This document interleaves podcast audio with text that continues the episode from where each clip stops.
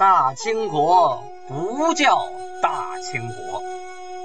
纪晓岚不姓纪，和珅也不姓和。孝庄不能称呼自己是孝庄，叫声小主那是信口开河。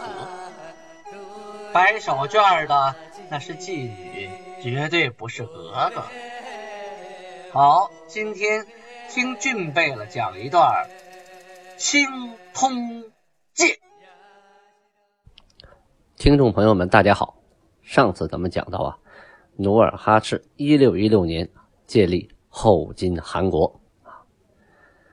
呃，一六一六年的公历的二月十七，就是当年的正月初一啊。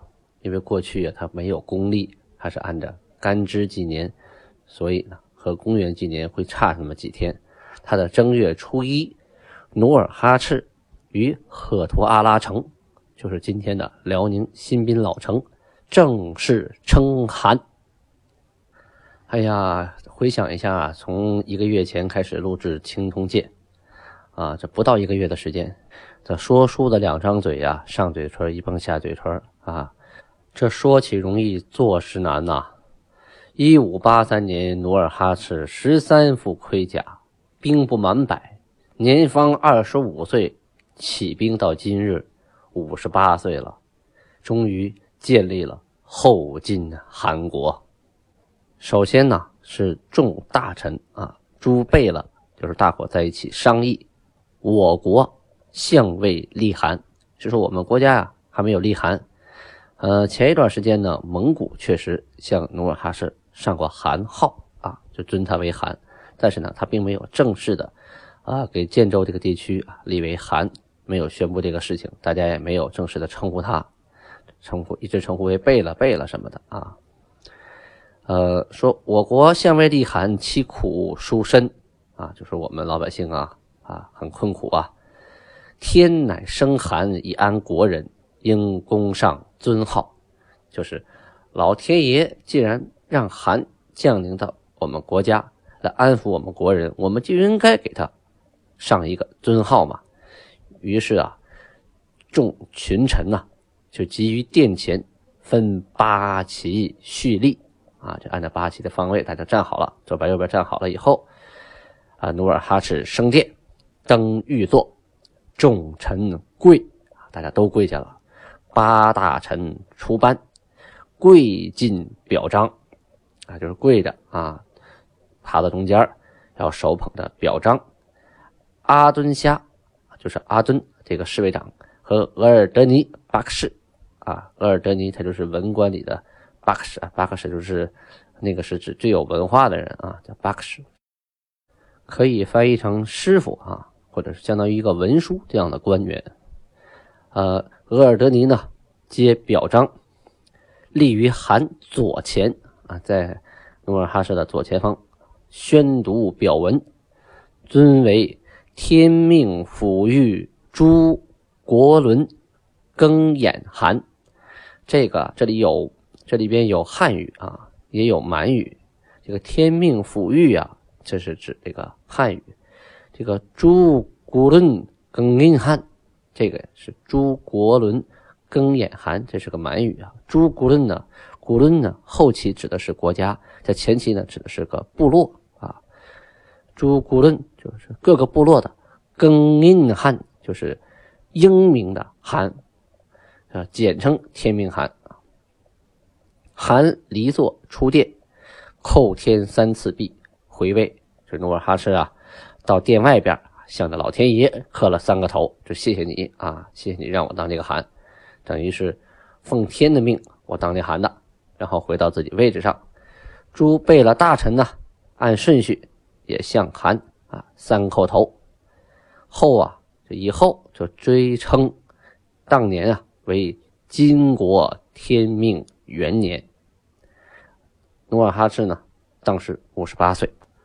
刚才那句说是后追称是年为金国天命元年啊，大家要问了，为什么说后追称呢？啊，这要解释一下，为什么说金国天命元年？刚才一直说后金呢？其实努尔哈赤啊，建立那个国家就叫金国。因为原来呀，完颜阿骨打建的国家就是金国，都是女真人一脉嫡传，写是自己呀是正宗嫡传，所以呢也叫这个金国。满语是爱新国论。而我们说他建立的后金韩国呀，是为了区分完颜阿骨打建立的金国，加了个后，人家当时啊就叫金国，就叫爱新国论啊。后追称是怎么回事呢？啊，这个要解释一下了。这关于努尔哈赤啊称天命汗这个事情啊，《满洲实录》《清太祖武皇帝实录》还有《清太祖高皇帝实录》啊所记的，跟清太祖朝老满文元大多有歧义，显系后人改动。这什么意思？就是说我们现在看到的《满洲实录》《清太祖武皇帝实录》还有《清太祖高皇帝实录》。很多很多地方都是后人写的啊，就是后人照着以前的档案重新誊写的，粉饰前人的东西啊，特别的多啊，很多都不是历史的史实。啊，真的，我是哎，觉得当时人肯定有当时的想法，肯定夸自己的祖先好嘛。但是呢，对史实就会有一定的更改。首先说第一条啊，他为了比附汉族的封建王朝啊。将所上的韩号啊改成什么了呢？写成列国詹恩英明皇帝。你看，首先说列国，那时候怎么能是列国呢？旁边呢都不是国，是部落啊。詹恩啊，是说大家这个国周围的国家都沾着我们的恩了，那怎么可能呢？那时候你是最小的国家了，怎么可能沾别人沾你的恩呢？还英明可没问题，皇帝这个就是问题了。那个时候称汗啊，满语是憨，就是憨王憨，怎么可能称皇帝呢？这是不可能的啊。然后《满洲实录》啊，写的是列国詹恩明皇帝，直接把英给去掉了，这肯定也不对呀。《清太祖武皇帝实录》啊，写的是富裕列国英明皇帝啊，这还养育了列国。还是个英明的皇帝，这是不可能了，这是。而这个古伦呢，啊，就是过去就是指一个大一点的部落啊，比如说那个叶赫乌拉呀，啊，辉发哈达呀，都可以称之为古伦啊。但是到中后期的时候，古伦啊，比如说代清古伦呐，或者爱新古伦呢，就是表示国的意思了，因为努尔哈赤已经把这些部落通通都灭掉了，现在没有古伦了。所以这古伦就是国家了，就满语这个词就变成国家的意思了。第二个问题，按清太祖老满文元大啊，努尔哈赤建国后啊，仍以干支纪年，也就是说当年是丙辰年啊，公元的一六一六年是丙辰年。呃，说明啊，当时还没有那种纪元的意识啊，就是脑子里还没有说，哎，我叫什么金国什么天命。啊，元年吧，啊，没有这想法了。但是呢，这些书本啊，都给他改成了建元天命。这等于是后人就是用强强加给前前人的想法哈。满洲实录、清太祖高皇帝实录都写着，呃，建元天命，以是年为天命元年。哎，这都是胡扯啊，绝对胡扯。啊，其三，元党记录啊。八旗诸贝勒大臣啊，率众呈上韩号。可清太祖武皇帝实录呢，就改成了四大贝勒：代善、阿敏、蒙古尔泰、皇太极及八旗贝勒大臣率群臣呈上韩号。这意在突出啊，这四大贝勒啊，尤其是想把皇太极啊放到显赫的地位，因为后边人家是清太宗啊。可当时呢，大家都是平起平坐的。皇太极谁知道他是清太宗啊？谁也不知道，所以不可能是把他放在前面的啊。这就是后人啊，后人在拍前人马屁啊，不讲史实啊。其次，元档记录是额尔德尼啊，立于韩左前啊，宣读文书，《满洲实录》《清太祖武皇帝实录》啊，还是照这么说的。但是清太祖高皇帝实录呢，为了显示这个君权至高无上啊，就给写成了额尔德尼跪读表彰，他是跪在那儿读的，因为他级别他低啊，皇帝在那坐着呢，你得跪着，这这这也就是后人呢把这些礼数给加进去的，就为了显示君权呐至高无上，不尊重历史事实啊。所以说呢，研究历史的真实原貌啊，还是最好看原档，就是当时的人及当时的事儿，他基本不会有太多的胡说八道的东西啊。那后人再一写呀，他这个主观性就强多了啊。我这边肯定好，你那边肯定不好啊！敌人就是使劲的不好，就现在现在八路军能手撕鬼子一样啊！你要回到八年抗战，你让八路军过去手撕鬼子，那抗战就不用打到八年了。清朝的时候有这个实录那个实录来粉饰前人啊，我们现在有抗战神剧啊，一个道理啊。既然是尊重历史史实呢啊，这里还要多说一嘴，就是说从万历二十四年呢，一五九六年起。到努尔哈赤去世啊，有人研究啊，说这个他的国号啊有五变，什么概念呢？就是说他称称国号啊变了五回。最初的时候啊，说自己是女直，后来呢改成女真，再后来呢改成建州，再后来改后金，最后改金。嗯，说在万历三十三年的时候啊，一六零五年，以自己称呼自己为建州等处国王了啊。在万历四十四年，仍沿用建州的国号，后改称后金。在万历四十七年三月，改成金呢，是在天启元年一六二一年。此五个号啊，各有特定的时间和含义，不应混为一谈。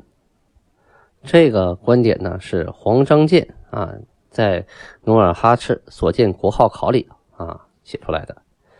呃，我个人认为啊，就俊贝勒认为啊。在不同历史时期出现不同的名字，这很正常。最关键的呢，当时啊，呃，前期满文还没有出现，所以呢，在往来文书当中啊，利用汉字和蒙古字比较多。有些呢是给朝鲜的国书，有的是给明朝的国书啊。然后呢，在朝鲜的记录档案中呢，也会提到啊，建州啊，他们建州呢，努尔哈赤也会自称。自称呼自己是什么什么什么啊？叫女直，这是在辽国的时候为了避讳。前面我们提过啊，不叫女真，叫女直啊，是为了避讳，避这个辽国皇帝这个讳啊。他皇帝名字里头有个真。嗯，到后来叫女真呢，那可能就是我不用避这个讳了，因为现在已经不是辽国了，我可以叫回去了。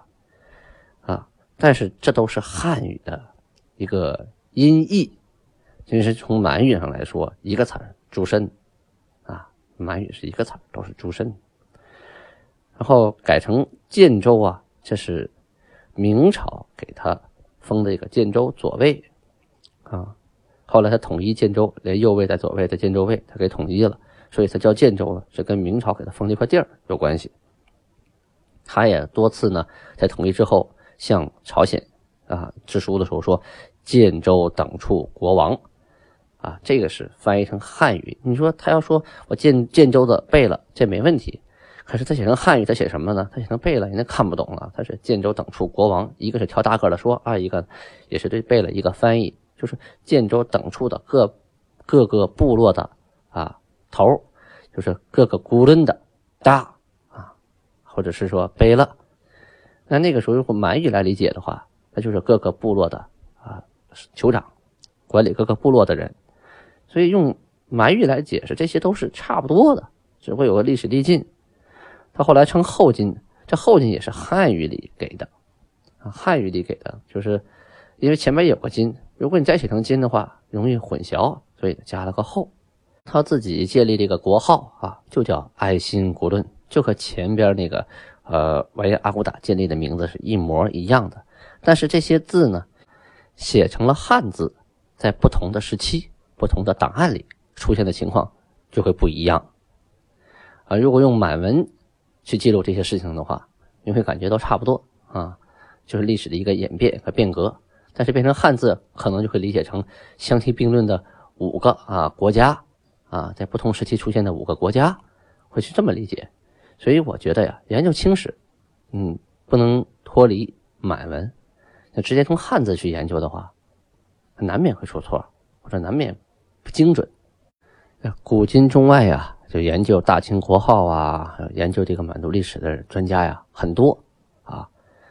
举例的说，有个叫蔡美彪的啊，他写大清国建号前的国号、族号与纪年，啊，呃，写在历史研究一九八七年第三期，他引用老满文《天命金国函之印》啊等原始文献，指出啊，努尔哈赤于万历四十五年（一六一七年）建国称汗的，三年后啊，造的满文的《天命金国函之印》行用，说努尔哈赤啊，族姓爱新，就是金啊，所以成为了。海建就是海西建州诸部的共同族称，并用作国名。后金呢是朝鲜传入明朝的，并非努尔哈赤自建的国号。他说的有一定部分是对的啊，这是肯定这个后金不是努尔哈赤建立的。但是努尔哈赤族姓爱新这个我不赞同啊，从哪儿得出来的呢？哪儿记过他努尔哈赤族姓爱新呢？没发现过。在明朝和朝鲜的这个档案里边呢，记载的最多的是同努尔哈赤，包括他的爷爷、父亲啊，都冠过以同为汉姓。其实本身女真呢，她是没有姓氏的。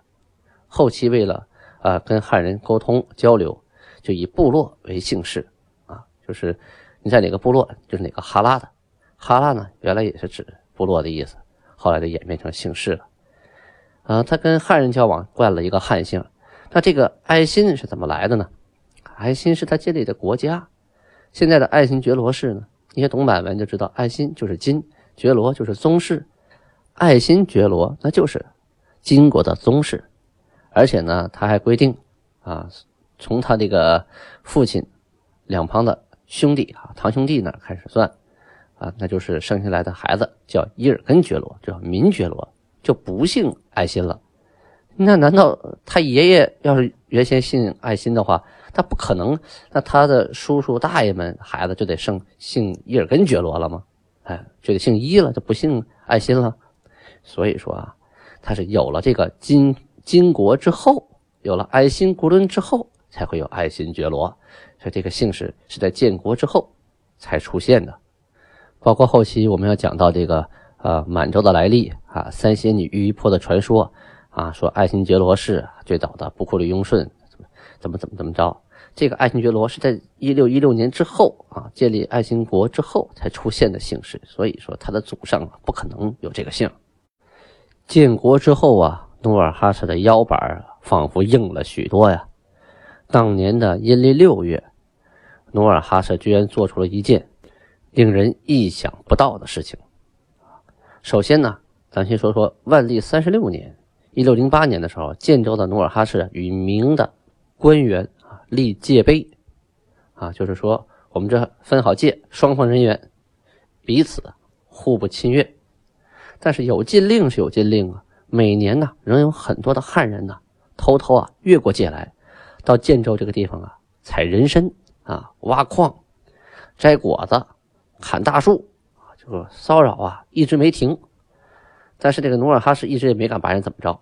清河铺啊，就是辽宁省本溪的清河城，与建州为邻，以金石台为界。啊，以前不许啊汉人呢出境。这个驻清河的这个游击啊，叫冯有功。这个人可有功哈，他以修军丁的房子为名啊，就派他是亲自指派的啊，军民一块出金石台。去伐树，他觉得建州好欺负啊！我去伐你大树回来，我盖房子。这个努尔哈赤闻讯呢，曰，就是他说啊：“西域近期扰害，曾立石碑，兴白马盟誓。今既被盟，我杀其潜越进边者，亦不为过。”就是说，以前咱们都立下誓言，也立下石碑，还杀了白马盟誓了。今天你们先说话不算数了啊！带着人过来了，那就别怪我努尔哈赤下狠手了。他呀，派达尔汉虾还有呼尔汗率领三百余兵，就埋伏在这个树林里了，就等你来。然后啊，先派十个人就引着这帮啊，就是引着这些偷越境的人过来。突然伏兵齐出啊，啊，一阵箭雨。